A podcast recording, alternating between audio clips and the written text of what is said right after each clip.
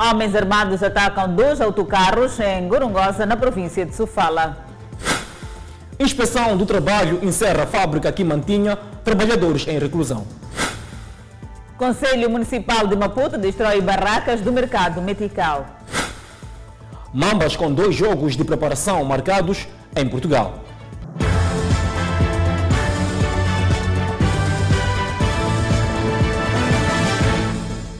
Boa noite, estamos em direto e seguramente em simultâneo com as redes sociais e a Rádio Miramar.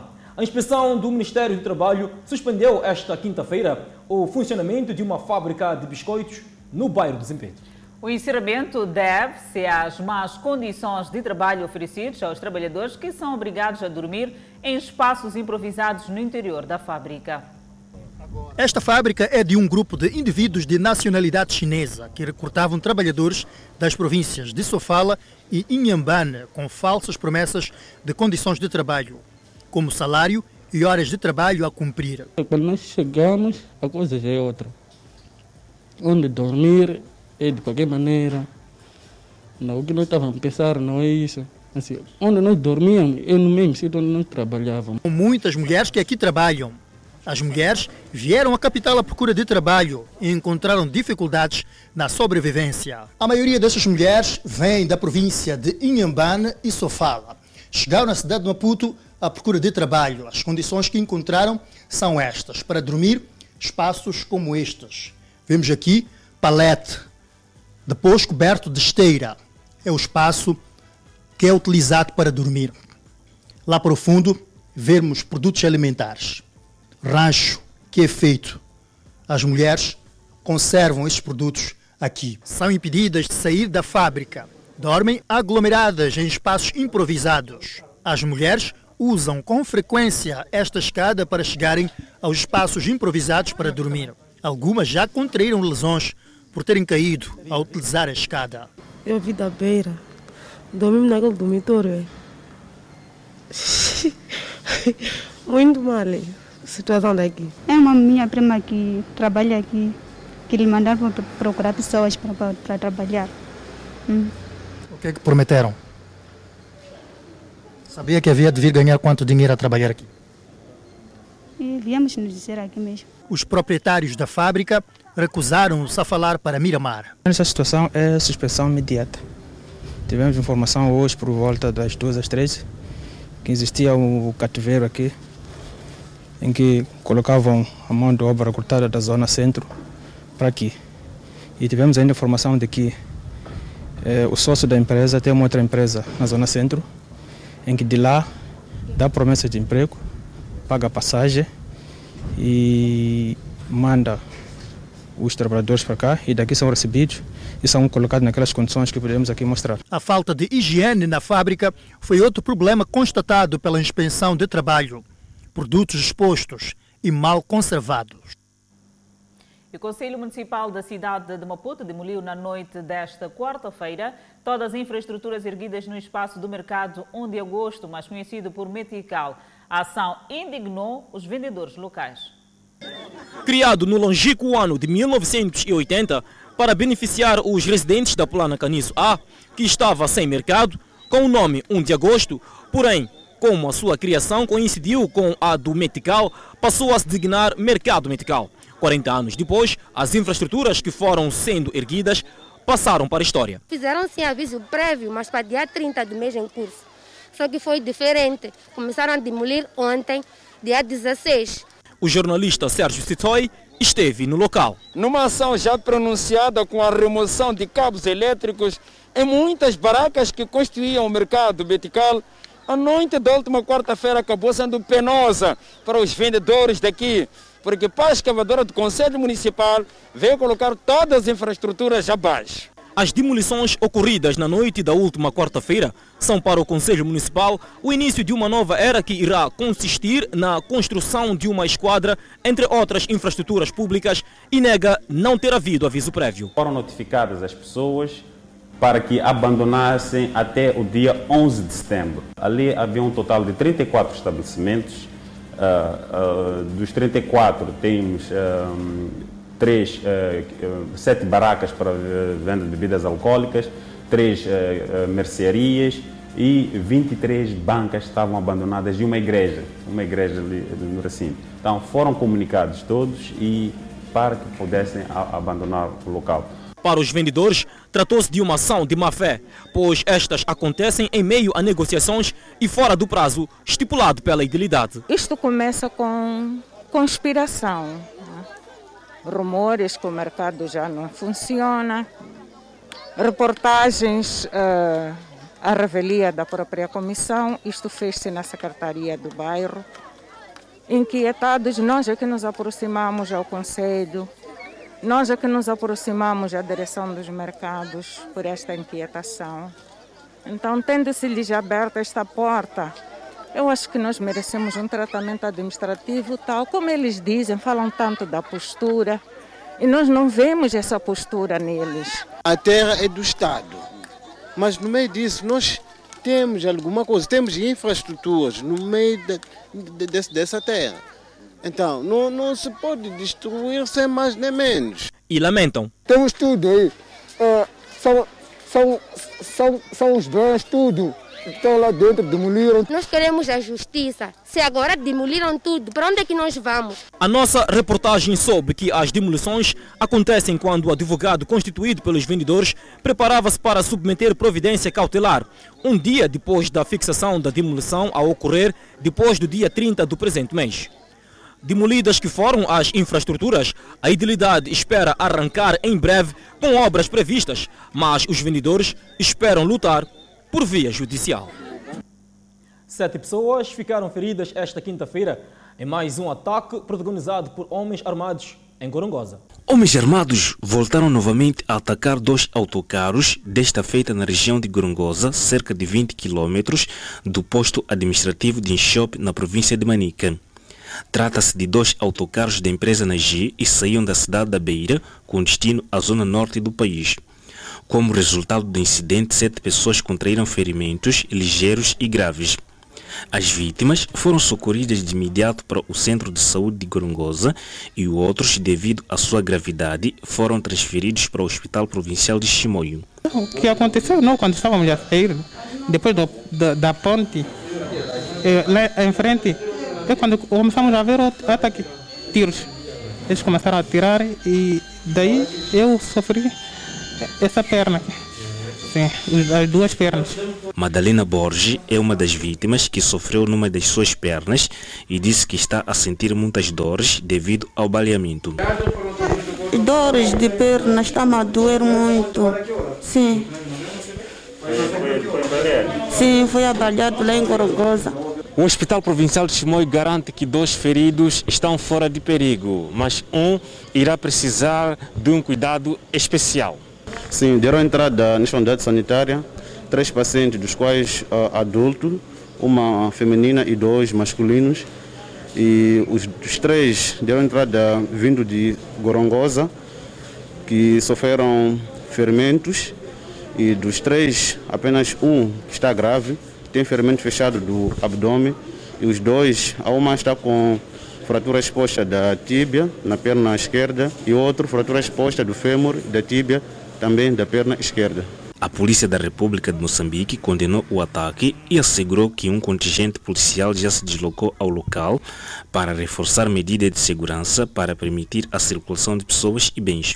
Referenciar que nesta altura, tanto as forças de segurança desdobram-se eh, no terreno com vista a identificar e neutralizar tanto os autores destes dois ataques e tanto foi prontamente reposta a livre circulação de pessoas e bens. Este é o terceiro ataque armado a ocorrer este ano na zona de Gorongosa e a polícia atribui os ataques à junta militar liderada por Mariano Nhongon.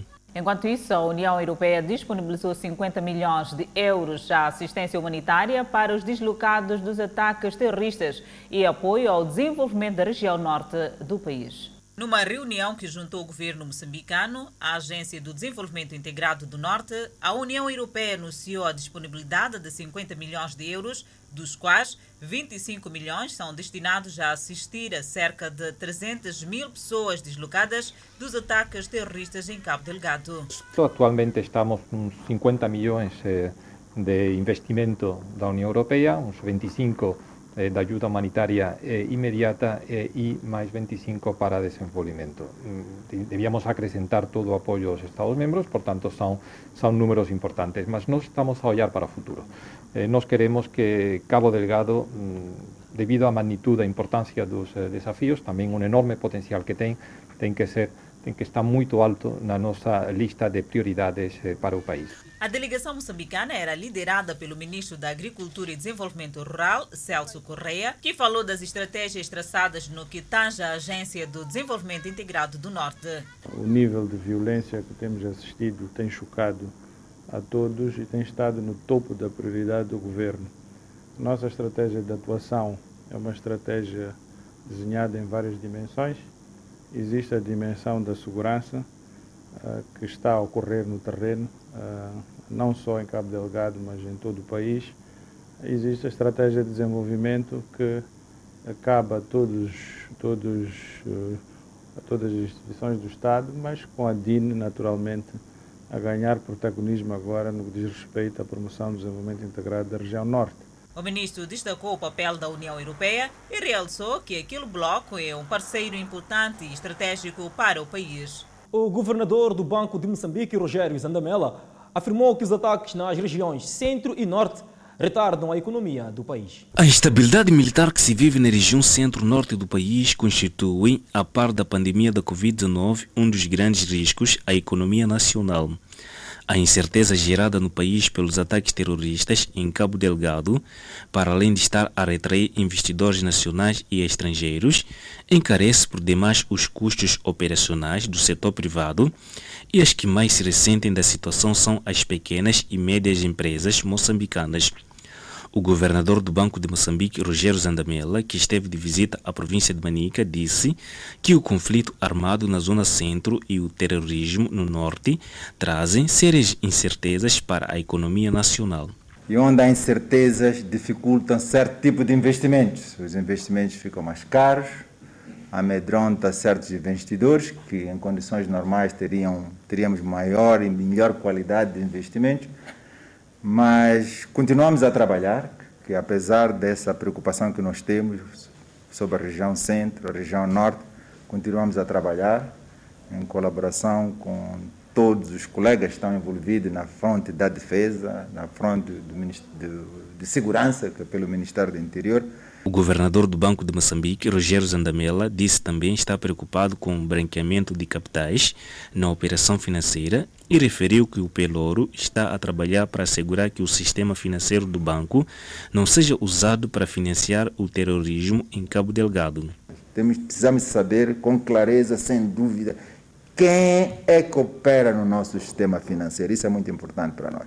Então, esse número único vai nos permitir identificar que esta conta pertence àquela pessoa e àquela pessoa e a mais ninguém. Zandamela deu a conhecer que a abertura da filial de Chimonho do Banco de Moçambique começa a funcionar na segunda-feira próxima. Manica é a única província de Moçambique que ainda não tem filial.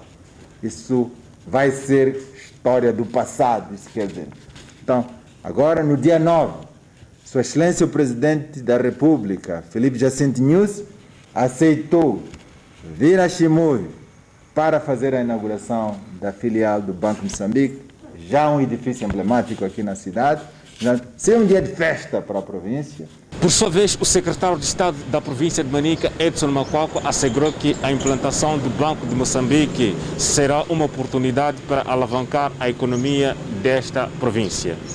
É, temos, a partir da aproximação do Banco Central para a nossa província, uma oportunidade para o desenvolvimento das finanças públicas ao nível uh, da província, o desenvolvimento do mercado financeiro ao nível uh, da província e a provisão dos serviços uh, do, do, regulador financeiro mais próximos, tanto das instituições de interesse público, assim como do interesse privado. Lembrar que o Banco de Moçambique vai realizar um evento importante na província de Manica. O Conselho Consultivo do Banco de Moçambique é realizado anualmente, onde o banco e o Conselho de Administração se reúnem com seus parceiros de todo o território nacional.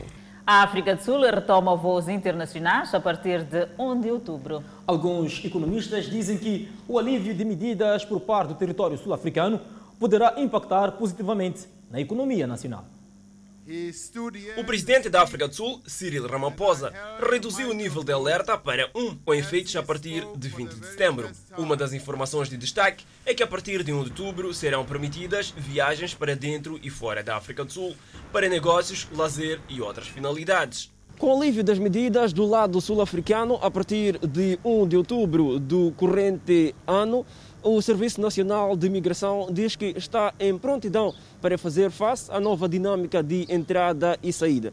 E mais, o facto é que as restrições do lado sul-africano fizeram com que Moçambique sofresse um impacto direto, ou seja, a procura de emissão de passaportes diminuiu. Os postos de travessia que se encontram encerrados e, embora estejam encerrados, temos as nossas equipas posicionadas naqueles locais para qualquer eventualidade. O que significa que, caso haja reabertura de alguns postos de travessia que fazem ligação terrestre com Moçambique, por exemplo, a nossa força está lá. Caberá ao nosso governo também, se o posto estiver encerrado, decidir se abre ou não reabre os postos. Porque a decisão da abertura ou não dos postos não é da competência da migração, mas é da competência do próprio governo, que é o governo moçambicano que decretou o encerramento de certos postos de travessia isto no âmbito, no contexto da, da, da prevenção e contenção da propagação da Covid-19. Sobre a fraca afluência na emissão de passaportes, acrescentou. Nesta primeira semana de emissão de documentos, houve uma redução na, na procura de passaporte, a 73%. Eh, na semana de análise foram solicitados a nível nacional 808 passaportes, contra 3.011 de igual período do ano 2019.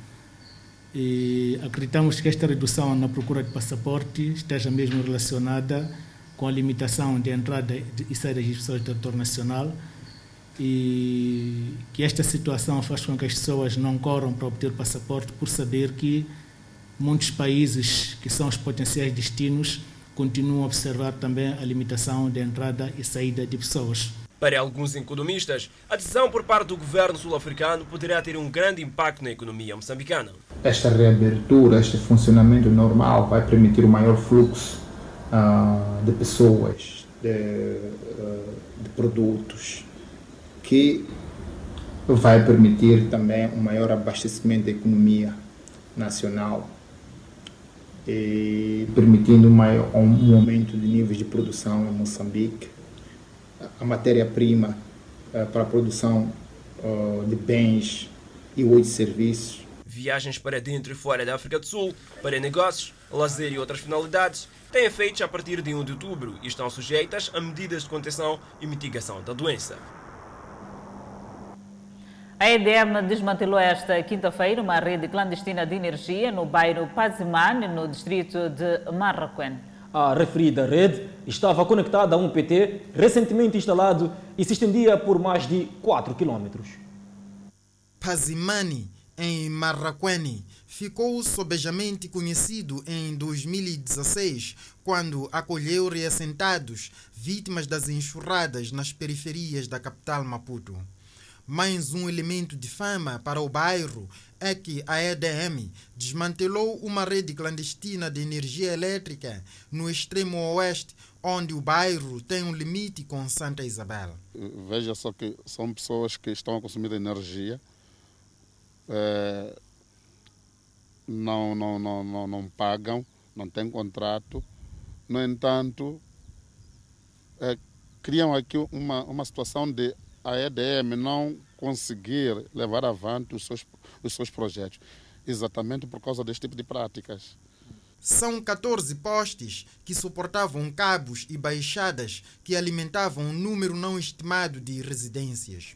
Um indivíduo com alguma perícia em eletricidade terá sido contratado pelos moradores para o trabalho. Foi há mais ou menos duas ou três semanas. Então, uma pessoa que vinha, colocou os postes, subiu aqui assim, mas acho que os residentes desse lado de cá podem ter melhor informação disso. Então essa pessoa terá sido chamada pelos residentes deste lado? Acredito que seja isso. Porque é uma pessoa que não vinha identificada sendo um trabalhador da IDM. É uma pessoa assim, normal. Eu vi a ser montado os postos, também admirei, a fazer com outras pessoas, mas que afinal aquilo aí, então as pessoas daqui lamentaram que é pessoa daquele quarteirão lá do mesmo e pagou e fez essa ligação. Entre os moradores, há quem diz ter tentado desencorajar. E falei com os, com os moradores aqui que deviam falar com a EDM, né? Porque estavam a fazer uma coisa ilegal. Ouvimos comentários que eles queriam montar uma rede cá, assim, não sabemos essa rede clandestina. Para ter uma boa rede, é melhor a EDM, falarem com a EDM para virem montar assim como fizeram. Então tentou desencorajar? Sim, sim, desencorajamos. Senão eu sou outros amigos cá, vizinhos cá fizeram isso aí. É deste PT onde a rede clandestina partia e seguia uma extensão de mais de 4 quilômetros para o interior de Pazimani, onde o consumo fraudulento de energia elétrica exercia muita pressão ao posto de transformação. O PT, quando instalado, foi, é, é dimensionado para uma detonada carga. Ok? Então, quando depois dessa carga, nós incrementamos carga, mais carga, mais carga, criamos uma situação tal que o próprio até pode, pode o próprio transformador até pode queimar por causa da carga. A EDM diz estar a fazer levantamento do material necessário para a eletrificação da zona, a fim de lavrar orçamento para projeto à vista. Depois de moradores de alguns bairros terem avançado para a colocação de lombas improvisadas em protesto contra acidentes de viação, o município de Matola já iniciou o processo de substituição com lombas adequadas. Velocidade moderada dos veículos é o desejo dos moradores de Indravela. O anseio não encontrava eco nos pés de alguns automobilistas que aceleravam até matar peões. O improviso de lombas foi a saída encontrada pelos moradores, uma saída que sempre foi contestada pelos condutores. A idealidade da Matola ouviu as queixas e resolveu o problema. Gostamos das lombas que o município veio fazer porque estávamos a sofrer muito de acidentes, já não aguentávamos de tantos acidentes. Ainda agora que, colocar, que quando colocamos as lombas, entraram numa casa com as lombas aqui na estrada. Ah, acho, que, acho que é melhor, hum, porque aquelas lombas eram, eram um pouco maiores, mas agora os carros que estão embaixo passam melhor. Uma via recente que levou sangue e luto para as famílias. Esta mãe não quer se identificar. Desabafa e diz que as lombas não vão trazer de volta a filha, mas sente-se aliviada. Antes de ter essas lombas, eu tive uma tragédia aqui que eu também perdi minha filha aqui. Minha filha este ano estava para completar 18 anos. Perdeu a vida com os seus 16 anos. Agora, para mim, com essas lombas são bem-vindas. Na via, o que ficou são apenas marcas de lombas improvisadas e do outro lombas novas. A estas lombas, os automobilistas associam a necessidade da colocação de sinalização. Dizem ser difícil prever a existência da lomba, sobretudo à noite. A sinalização é que não está, não está correto, porque falta uh, os sinais que indicam que é para aqui há lombas. Aliada à falta de sinalização, a necessidade de agente regulador do trânsito, pois o medo não acabou. Mesmo com as lombas, os carros não reduzem a velocidade. Tem carros que vêm e não conseguem ver a lomba e passam com alta velocidade. O município da Matola garante que são aspectos também previstos, não só nesta, mas em quase todas as vias. Três jovens respondem na 12ª Esquadra por terem sido encontrados com uma arma de fogo do tipo pistola. A arma foi encontrada em revista à viatura depois de uma perseguição. As características desta viatura despertaram desconfiança da polícia que mandou parar o veículo pé no acelerador foi a resposta do condutor, daí a polícia ter desencadeado perseguição. A viatura, por fim neutralizada, tinha três ocupantes na posse desta arma de fogo. Esta arma de fogo é adquirida no ano passado, não é de fogo, esta arma é arma de esfera. Não é arma, nem, nem arma, nem arma de fogo, é adquirida no ano, ano passado em El Spirit por 1.700 randes. Um dos ocupantes da viatura diz que não sabia que o seu companheiro tinha arma no carro. Eu sabia que o seu companheiro na viatura tinha esta arma? Não, não, não, não sabia. Não sabia? Não sabia. Tendo deixado a Avenida Júlio Nyerere, passado pela Rua da Beira até a Avenida de Angola, a perseguição entre a polícia e os jovens armados registrou-se num percurso de um pouco mais de 5 quilômetros, tendo terminado aqui, próximo ao mercado Adelino, onde a polícia acabou revistando a viatura e tendo descoberto a arma que os jovens dizem não ser verdadeira. Eu sabia que para ter arma de fogo era preciso ter eh, uma licença legal no porte de arma, mas como essa coisa é para defesa é de esfera e na África do Sul vende aquilo em, em loja de qualquer maneira, não, não cheguei a imaginar que fosse necessário ter essa, essa, essa, essa licença. Apesar desse desmentido dos implicados, a polícia confirma tratar-se de uma arma de fogo. Teriam na sequência se colocado em fuga e nós efetuamos naturalmente uma perseguição. E no processo de revista nós fomos constatar que existia esta arma de fogo e pela hora e dá-nos a certeza que de facto esta arma de fogo é usada para a molestar a população, amedrontar, amedrontar e daí efetivamente cometer estes crimes. E nós, naturalmente, que trouxemos-los sob custódia e é para a sua responsabilização. A polícia diz estar no trabalho de seguir o rastro dos implicados a fim de aferir os seus eventuais antecedentes criminais. Seguimos com a evolução da Covid-19 em Moçambique. O país registrou mais de 126 casos totalmente recuperados da Covid-19. Com este número, sobe para 3.363 pessoalmente totalmente recuperadas da doença. O país tem um cumulativo de 142 internados devido à Covid-19, dos quais 44 sob cuidados médicos nos centros de isolamento. No outro quadro, vamos apresentar o número de casos positivos.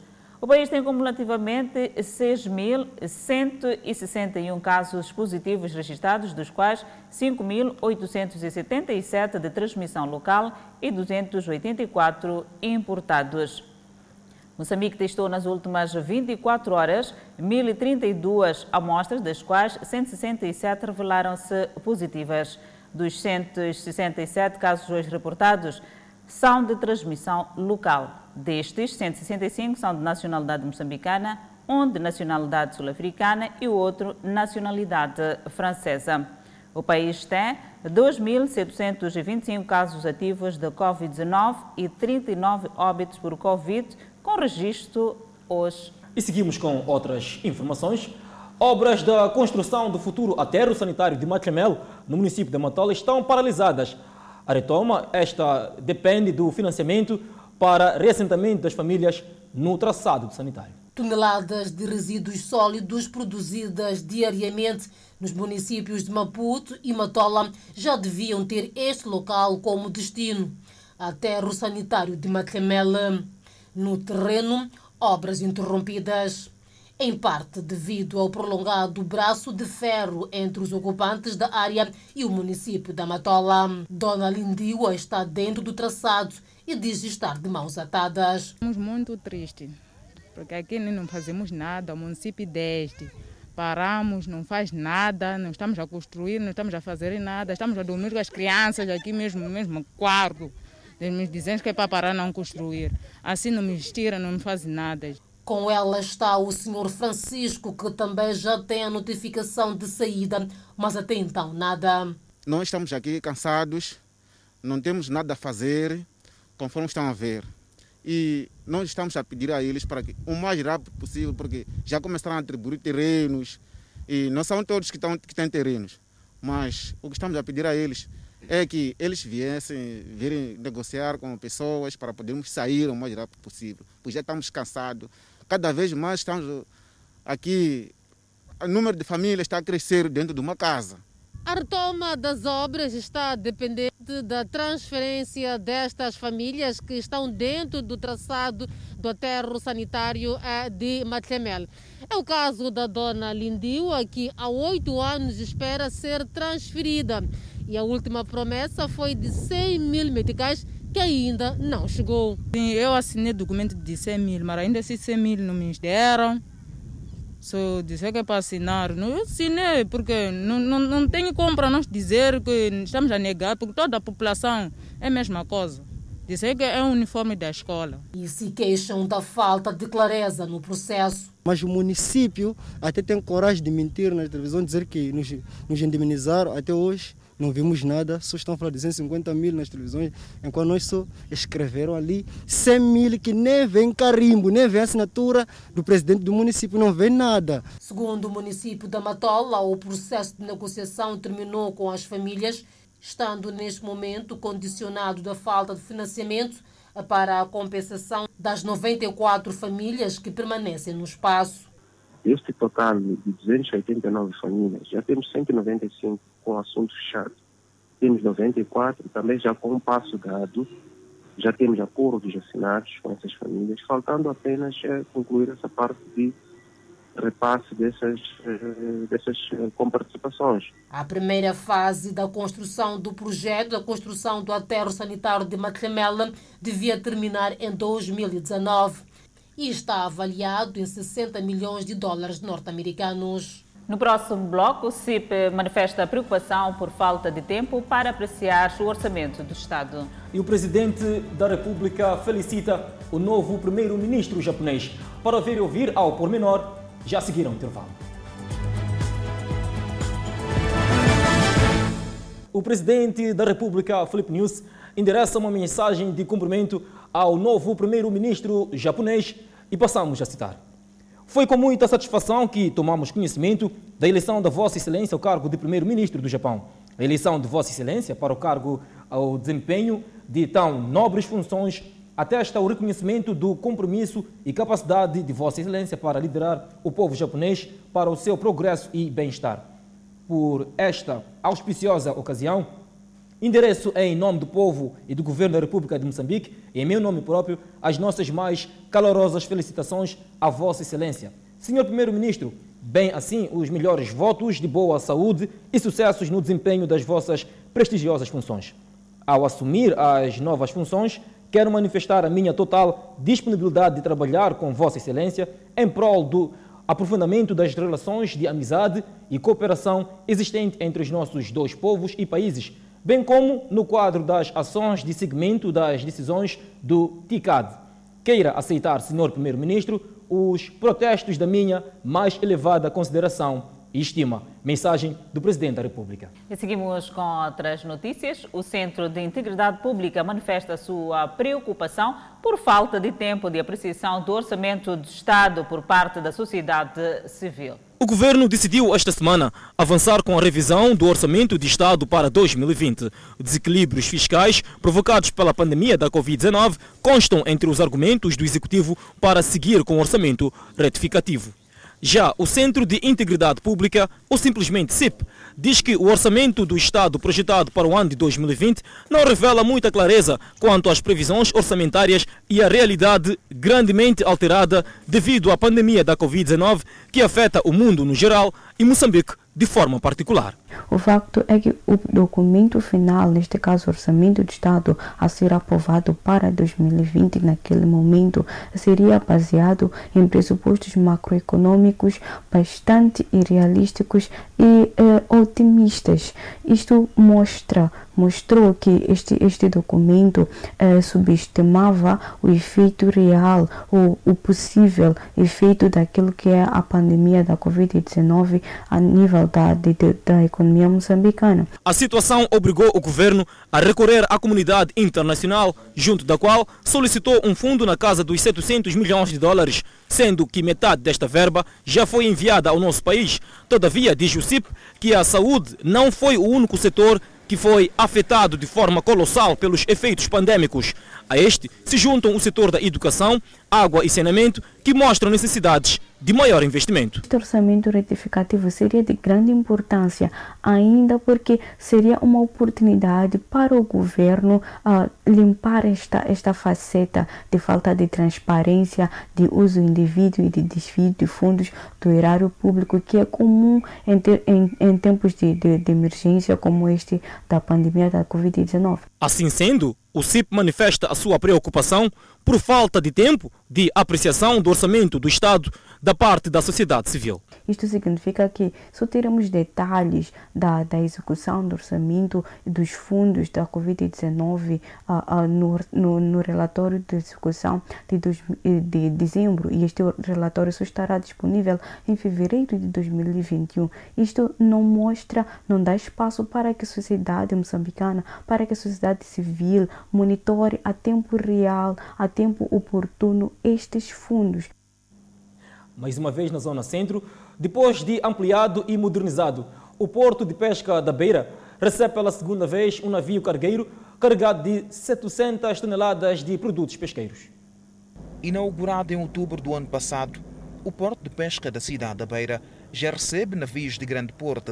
Outrora, os trabalhos de descarregamento em navios de grande porte, tal como estes, ocorriam no porto comercial.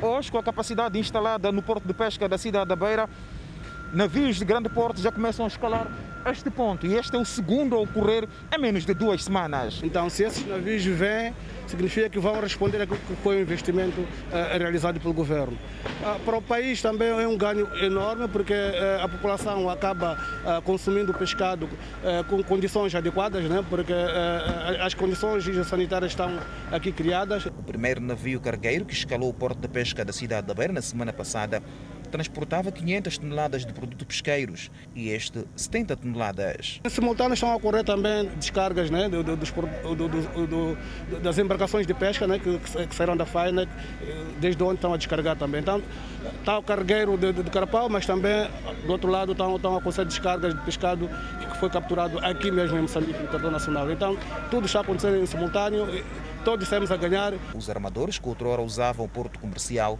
mostram satisfeitos com as condições criadas no porto de pesca da cidade da Beira. Como devem saber, nós estávamos a descarregar este produto no outro porto, que naturalmente não é apropriado para este tipo de produto. Uh, a aceitação dos navios de peixe aqui é uma vantagem muito grande. Primeiro, porque este porto observa todas aquelas normas sanitárias que obrigam para este tipo de produto. O cais de porto de pesca da cidade da Beira foi ampliado e modernizado para receber em simultâneo 16 embarcações de pesca industrial.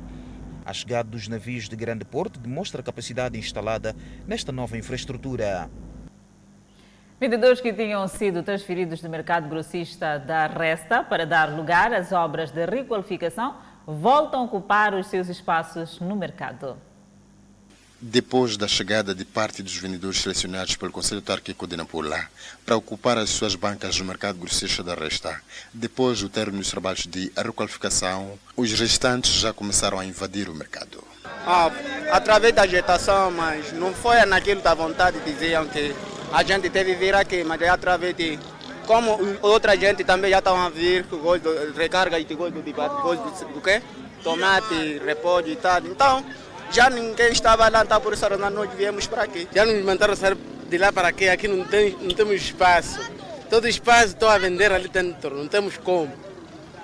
E saímos daqui para lá ir arranjar lugar, dizer não há lugar. A vida por aqui já é normal tanto para os vendedores como para os clientes que aparecem para a aquisição de produtos, os quais descrevem o regresso dos vendedores como um grande alívio. Pouco a pouco os vendedores vão enchendo no mercado grossista da Resta, depois de muito tempo em que o mercado encontrava-se vazio são vendedores que exerciam as suas atividades na zona de Natiquire, local onde tinham sido orientados para que eh, pudessem praticar a sua atividade para dar lugar às obras de requalificação eh, deste mercado. Ali no restaurante não, não havia maneira, porque ali são, a maioria estamos a sofrer lá mesmo. O Conselho Autárquico de Nampula promete falar sobre este assunto e sobre a morosidade na entrega do mercado de peixe, também processo de requalificação há meses, nos próximos dias. Continua deficitário o acesso à justiça em Nhambane. A Ordem dos Advogados está a levar a cabo uma série de palestras sobre a necessidade de envolver as autoridades da justiça na resolução de conflitos. Sarafine Duarte conta que foi abandonada pelo marido com quem casou-se e juntos viveram durante 18 anos. Hoje, separados, a mulher clama pelo não pagamento da pensão alimentar para os dois filhos menores gerados por ambos. Depois de eu ir recolher a informação de que ele ficou a ligar, eles já lhe disseram que, senhor Joaquim, A nossa solicitação é que você está a dever um combinado que já não está a cumprir. Tua esposa esteve aqui. Ele disse, ah, não, eu sei, mas não é porque não estou a querer pagar, é que eh, há um assunto que eu tive de mediante. Casos desta natureza e não só têm sido recorrentes em Nhambane, em que muitas das vezes, após separação, um dos cônjuges se abdica da responsabilidade de cuidar dos filhos. O acesso à justiça continua a ser um grande problema para muitas famílias daqui da província de Inhambane, principalmente as que vivem em zonas recônditas. A Ordem dos Advogados, a nível desta província, diz ter-se apercebido desta situação e, para tal, colocou esta tenda aqui no bairro Malembane, de modo a ajudar a população que vive neste ponto e não só a resolver os problemas mal parados. Esta tenda não só uh, tem como objetivo a resolução dos, dos, assuntos tal, dos assuntos mal parados, mas também sensibilizar a comunidade à observância da lei na sua atuação. Foi desta feita que Sarafina e várias outras pessoas acorreram a este local para pedir apoio na intervenção de vários casos que há muito não têm tido solução. Ali uh, fui ter que pedir como ajuda, se como a empresa disse que eu podia esperar, porque disseram que ah, essa coisa de conta nós mandamos abrir, mas porque lhe mexemos, então no mês de agosto ele pagou o mês de agosto. A dizer que, ah, julho, se eu apanhar, vou pagar. Então, o junho, ele não se declara. Porque... O ponto aqui, chegado a esse nível de que já não há possível negociação, uh, deve-se uh, partir mesmo uh, para um mecanismo de que se deve descontar mesmo na fonte, não é? Esse mecanismo é legal, é, é possível junto do tribunal fazer esse ofício para, para, para, para a instituição. Advogados filiados a este órgão também visitaram as penitenciárias da província de Inhambane. Aqui depararam-se com vários casos que prejudicam os reclusos. De facto, os prazos de prisão preventiva estão largamente extravasados, mas também deparamos com situações em que as pessoas já cumpriram metade da pena e merecem, de facto, a liberdade condicional. E é nestes processos que nós vamos trabalhar no sentido de acelerar ou de fazer com que acelere o processo da, da, da, da liberdade condicional. Além da cidade de Inhambane, a Ordem pretende dar palestras à população que vive em outros distritos da província em matéria ligada a acesso à justiça, de modo a desencorajar a prática da justiça com as próprias mãos. E não perca no próximo bloco, suposto envolvimento no roubo de 12 milhões de meticais leva homem de 40 anos às celas. E o governo moçambicano diz que Roberto não é funcionário do consulado moçambicano em Belo Horizonte. São notícias a acompanharem daqui a pouco. Até já. De volta ao Fala Moçambique, o governo moçambicano distancia-se das notícias segundo as quais Marcos Roberto de Almeida, procurado pela Justiça brasileira, seja funcionário no consulado de Moçambique em Belo Horizonte. Foi notícia esta semana a ocorrência de uma mega operação policial para deter um suspeito de ser líder de uma das maiores facções criminosas do Brasil, uma operação conduzida pelo Ministério Público daquele país.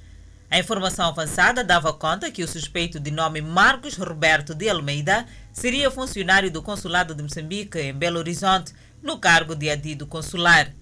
Entretanto, o governo moçambicano refuta a informação em comunicado, onde nega qualquer vínculo contratual com Marcos Roberto de Almeida.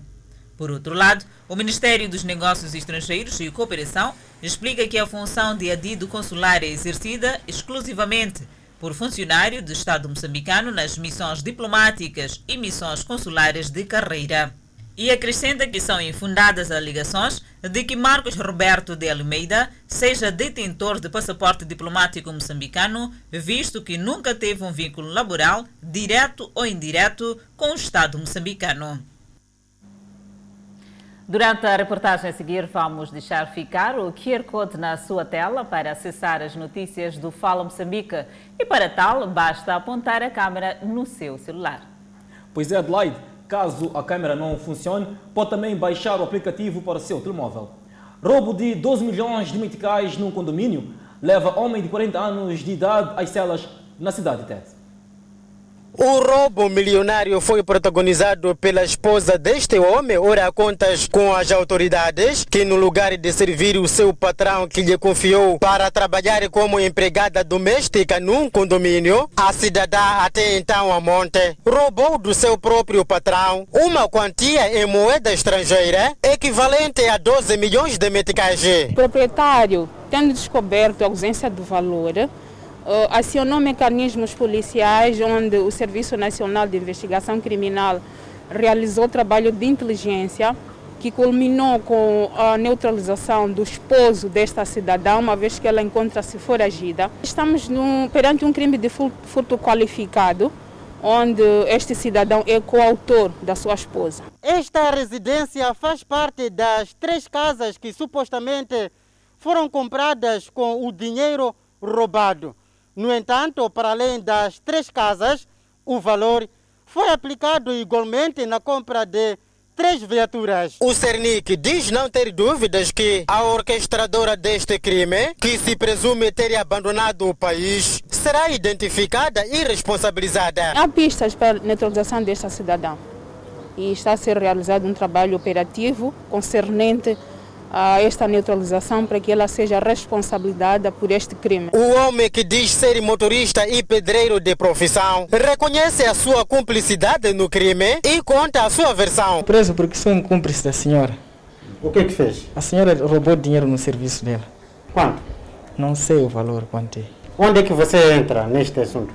Aqui estou a entrar porque fizeram a revista em casa, encontraram aquele valor lá em casa. Tomé Paulo diz ter questionado a proveniência do dinheiro e a sua mulher astuta deu resposta na hora. Procurei saber. Ela disse que tem meus negócios que eu estou a fazer. São meus cambalachos que eu estou a fazer. Enquanto decorrem diligências que poderão culminar com a possível detenção da promotora, o marido foi ouvido esta quinta-feira pelo juiz de instrução preparatória.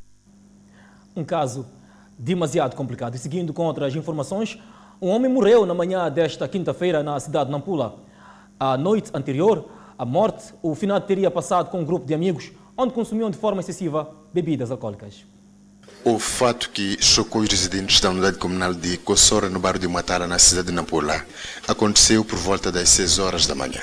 O cidadão teria amanhecido com um grupo de amigos num quintal vizinho a consumir bebidas alcoólicas. Nesse tempo estava tudo normalmente. O amigo dele, o dono da casa, quando o encontrou, falou: Acho que é uma doença normal assim. Como ele sempre cai de fome, ele, ele bebia, bebia vinho, macua. Então aquele assunto de fome, não fome, epa. Pessoas fizeram papinha como as pessoas já sabiam. Fizeram papinha, tentaram lhe dar ele nada. Levaram-se a tentar lhe pôr nada. Ele perdeu a vida. Os moradores que tentaram prestar ajuda à vítima antes de perder a vida lamentam o fato. Como nós também sentimos, né? porque ninguém que não sente quanto, quanto a isso que nos aconteceu agora. Foi encontrado o corpo naquele sítio, assim que o menino indicou, onde está o chinelo. Daí carregaram os secretários para aquele sítio onde estamos a ver, conforme, afasta um bocadinho, aquele sale, que estão nas nossas normas de talvez ver qual devia ser o passo a seguir. Estava cá a Cernic, e a Cernic, por sua hora, fez aquilo que fez como trabalho. Não é pela primeira vez que é encontrado corpo sem vida nesta zona, aqui no bairro de Muatala, cidade de Nampula. Num passado recente, um outro corpo foi também identificado a alguns metros deste ponto de um indivíduo que teria sido espancado até a morte. Aliás, há dois meses, uma cidadã também perdeu a vida a alguras do bairro de Mropaniwa, instantes depois de ter consumido bebidas alcoólicas de fabrico caseiro, de forma excessiva. O antigo estudante da escola da Frelimo, José Miguel Queima, defendeu que as escolas do partido como movimento libertador foram fundamentais para a conquista da independência. Miguel Caima falava na cerimônia do lançamento das festividades dos 50 anos da reabertura das escolas da Frente de Libertação de Moçambique como movimento libertador. Ele mesmo, produto das escolas da Frelimo, Miguel Caima, destacou o papel desempenhado pelas escolas do partido do Batuque e da Maçaroca na libertação da terra e dos homens, segundo a visão de Eduardo Mondlane. A Frelimo insistiu na importância da necessidade de ter formação do homem novo para o avanço da própria luta armada da libertação nacional. É assim que, para Eduardo Mondlane, a educação era uma condição político-ideológica básica para o sucesso da luta, pois o problema de treino não, envolvia apenas o aspecto militar, mas sim a formação integral do homem. John Kashmila não estudou nas escolas da Frelimo, mas acompanhou a sua evolução. Ele nota lacunas que precisam ser sanadas se comparadas com escolas de hoje. Em termos de comportamento, essas escolas tiveram uma grande, grande contribuição. Se comparado com as escolas de hoje? Exatamente. E a questão do patriotismo também. Eram patriotas, conhecia a celebração das escolas da Frelimo será marcada por diversas festividades que irão culminar com palestras e mesas redondas em outubro próximo. O Fundo Monetário Internacional defende a necessidade de uma recuperação pós-Covid que aumente a resiliência e salve vidas. Mas também que se traduza em padrões de vida mais elevados, empregos de melhor qualidade e mais oportunidades para todos. A diretora-geral e o diretor do Departamento Africano do Fundo Monetário Internacional, FMI, destacaram que o continente necessita de assegurar uma recuperação sustentável e resiliente que prepare a região para choques futuros. Uma recuperação que aumenta a resiliência não só salvará vidas, mas também se traduzirá em padrões de vida mais elevados, empregos de melhor qualidade e mais oportunidades para todos, escrevem Cristina Georgieva e Abed Aemro Salassier num artigo disponibilizado pelo FMI. Para isso, as políticas orçamentárias e financeiras precisam priorizar investimentos em pessoas, infraestruturas e mecanismos de adaptação. Aponta no texto que defende que os países precisam garantir que o vasto apoio orçamentário mobilizado para o combate à pandemia também se traduza para um futuro mais inteligente, verde e mais justo. Os países que enfrentam más condições meteorológicas e eventos climáticos precisam de maiores investimentos para garantir infraestruturas resilientes ao clima. Escrevem, apontando para o exemplo de Moçambique. O Porto da Beira, uma importante plataforma de comércio e transporte, entrou em funcionamento dias após dois ciclones dias consecutivos, devido aos sistemas de drenagem exaustivos estradas e edifícios bem construídos. No texto, a diretora-geral e o diretor do Departamento Africano do FMI reconhecem que garantir poupanças resilientes não é uma tarefa fácil ou barata e admitem que a recuperação custará centenas de bilhões de dólares nos próximos anos. As reformas serão fundamentais, especialmente no que diz respeito à mobilização de receitas fiscais internas para complementar o apoio da comunidade internacional, uma vez que a verdade é que investir num futuro mais resiliente será mais rentável do que reconstruir repentinamente após uma crise ou desastre. Em África há 32.795 mortes confirmadas em mais de 1,3 milhão de pessoas infectadas em 55 países, segundo as estatísticas mais recentes sobre a pandemia.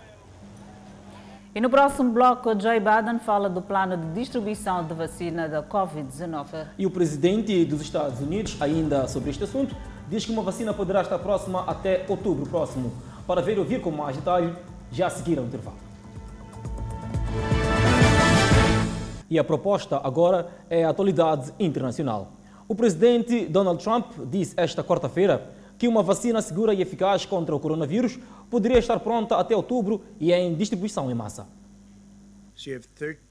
A declaração de Donald Trump prejudicou o diretor dos Centros de Controle e Prevenção de Doenças, a quem Trump chamou de confuso ao projetar um prazo mais longo. Trump também discordou do médico Robert Redfield sobre a eficácia das máscaras protetoras, que o presidente recomenda, mas quase nunca use, e disse que havia telefonado para Redfield para avisá-lo. No início do dia, o CDC enviou a todos os 50 estados um manual para distribuição gratuita de uma vacina a todos os americanos quando uma vacina for comprovadamente segura e eficaz, o que ainda não é o caso. Redfield disse em uma audiência no Congresso que os profissionais de saúde, socorristas e outros de alto risco receberiam a vacina primeiro, talvez em janeiro ou mesmo no final deste ano, mas era improvável que estivesse disponível de forma mais ampla. Redfield, às vezes mascarado em uma sala de audiência do Senado, falou da importância de todos usarem máscaras protetoras para impedir a pandemia que matou quase 200 mil americanos. Por outro lado, Joe Biden expõe suas próprias ideias para o mandato de máscara nacional, bem como um plano de distribuição de vacina, se for eleito presidente dos Estados Unidos. Biden disse à imprensa que os seus assessores acreditam que um mandato de máscara seria legal com base no grau em que há uma crise nestes estados e como as coisas são ruins para o país. Ele disse que levaria os governadores do país à Casa Branca e explicaria por que é necessário nacionalmente. Eu diria que temos que ter esse mandato nacional. Devemos fazer isso. No relatório ao Congresso e o manual que o acompanha para estados e localidades, as agências federais de saúde e o Departamento de Defesa traçaram planos complexos para uma campanha de vacinação a começar gradualmente em janeiro ou mesmo no final deste ano, eventualmente a aumentar para alcançar qualquer americano que quer uma chance.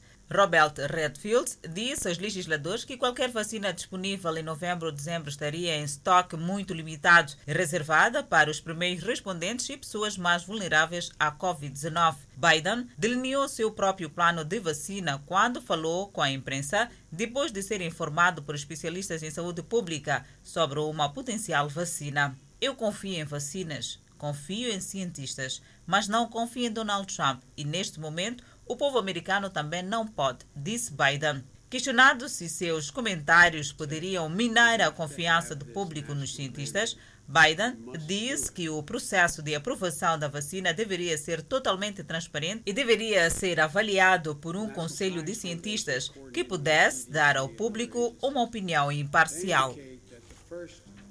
E mais no sentido sul, mais concretamente no México, a pandemia da Covid-19 fez com que a celebração do Dia da Independência fosse realizada de forma simbólica, substituindo o desfile militar muito concorrido. A cerimônia foi dominada pela entrega das medalhas Miguel Hidalgo, a maior homenagem civil do país a 58 médicos, enfermeiros e pessoal de saúde envolvidos no tratamento de doentes com Covid-19. O Dia da Independência marca o início da luta de 1810 a 1821 pela liberdade da Espanha e também foi comemorado na noite anterior por mais de um século. Mas tanto durante os fogos de artifício da noite de terça-feira, quanto na pequena exibição militar de quarta-feira na praça principal da cidade de México, os espectadores foram poucos e mantidos longe como precaução para evitar a propagação do coronavírus. O México sofreu mais de 676 mil casos e quase 72 mil mortes, o quarto maior número do mundo. Infelizmente, a pandemia roubou as festividades como normalmente acontecem, mas podemos aproveitar mesmo assim, disse Minerva Nunes, uma turista que visitou com sua família o estado de Tamalupas, no norte do país. Rutzela Cardenas, uma empresária de Cacum, em visita à capital, disse que entendia a necessidade de proibir multidões nas celebrações do Dia da Independência, que costuma atrair cerca de 100 mil foliões barulhentos à enorme praça. Essas são medidas necessárias porque não estamos numa situação em que possamos simplesmente andar normalmente. A cada ano, o presidente toca a campainha que marca o chamado As Armas durante a luta da independência e grita Viva México, Viva o México e Viva os Heróis da Independência. Esse slogan chamado grito, em espanhol, dá nome à cerimônia. O evento não era cancelado desde 1847, durante a Guerra Mexicano-Americana, quando os tropas americanos ocuparam a cidade do México. E membros da tripulação de um barco de mergulho do sul da Califórnia disseram aos investigadores que não foram treinados em procedimento de emergência antes do incêndio do ano passado. Os investigadores dizem que a causa do incêndio a bordo do Conception permanece indeterminada, mas um possível ponto de ignição eram telefones e outros aparelhos telefônicos conectados a tomadas. Um membro da tripulação, Ryan Sims, disse aos investigadores que viu faíscas quando ele ligou seu celular horas antes do incêndio. O barco transportava 33 passageiros numa expedição de mergulho no fim de semana do Dia do Trabalho no ano passado e estava ancorado perto de uma ilha na costa sul da Califórnia. Todos os passageiros e um membro da tripulação que estava a dormir no convés foram mortos. Os outros cinco membros da tripulação sobreviveram. Centenas de páginas de documentos divulgados nesta quarta-feira fornecem uma visão detalhada das horas finais do barco a 2 de setembro de 2019. Convidamos a um breve intervalo, mas antes a previsão para as próximas 24 horas. Pemba, 29 de máxima, 22 de mínima. Lixinga, 28 de máxima, 14 de mínima. Nampula, 32 de máxima, 20 de mínima. E no centro do país, Tete terá uma máxima de 37 a 26 de mínima. E Quelimane, 32 de máxima e 20 de mínima. Chimoio com 29 de máxima, Beira 28 de máxima. Vilanculo também com 28 de máxima. Inhambane com 28 de máxima. Xaixai, 28 de máxima, tal como Maputo com 28 de máxima e 18 de mínima. E vamos agora olhar a atualidade esportiva. Moçambique vai jogar com Angola e Guiné-Bissau no estágio de 15 dias em Portugal. Os jogos fazem parte da preparação de qualificação para o CAN 2022 contra Camarões em novembro próximo. São no total 34 convocados para o estágio de preparação em Portugal.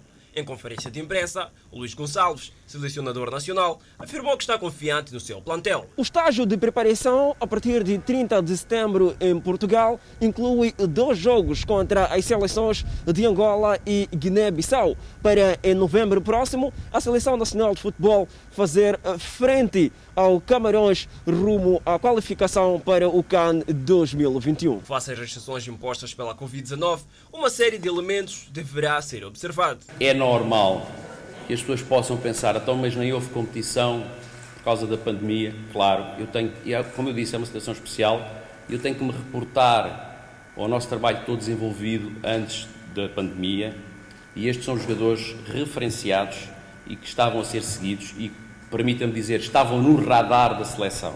E felizmente tenho a possibilidade de convocar 34 jogadores.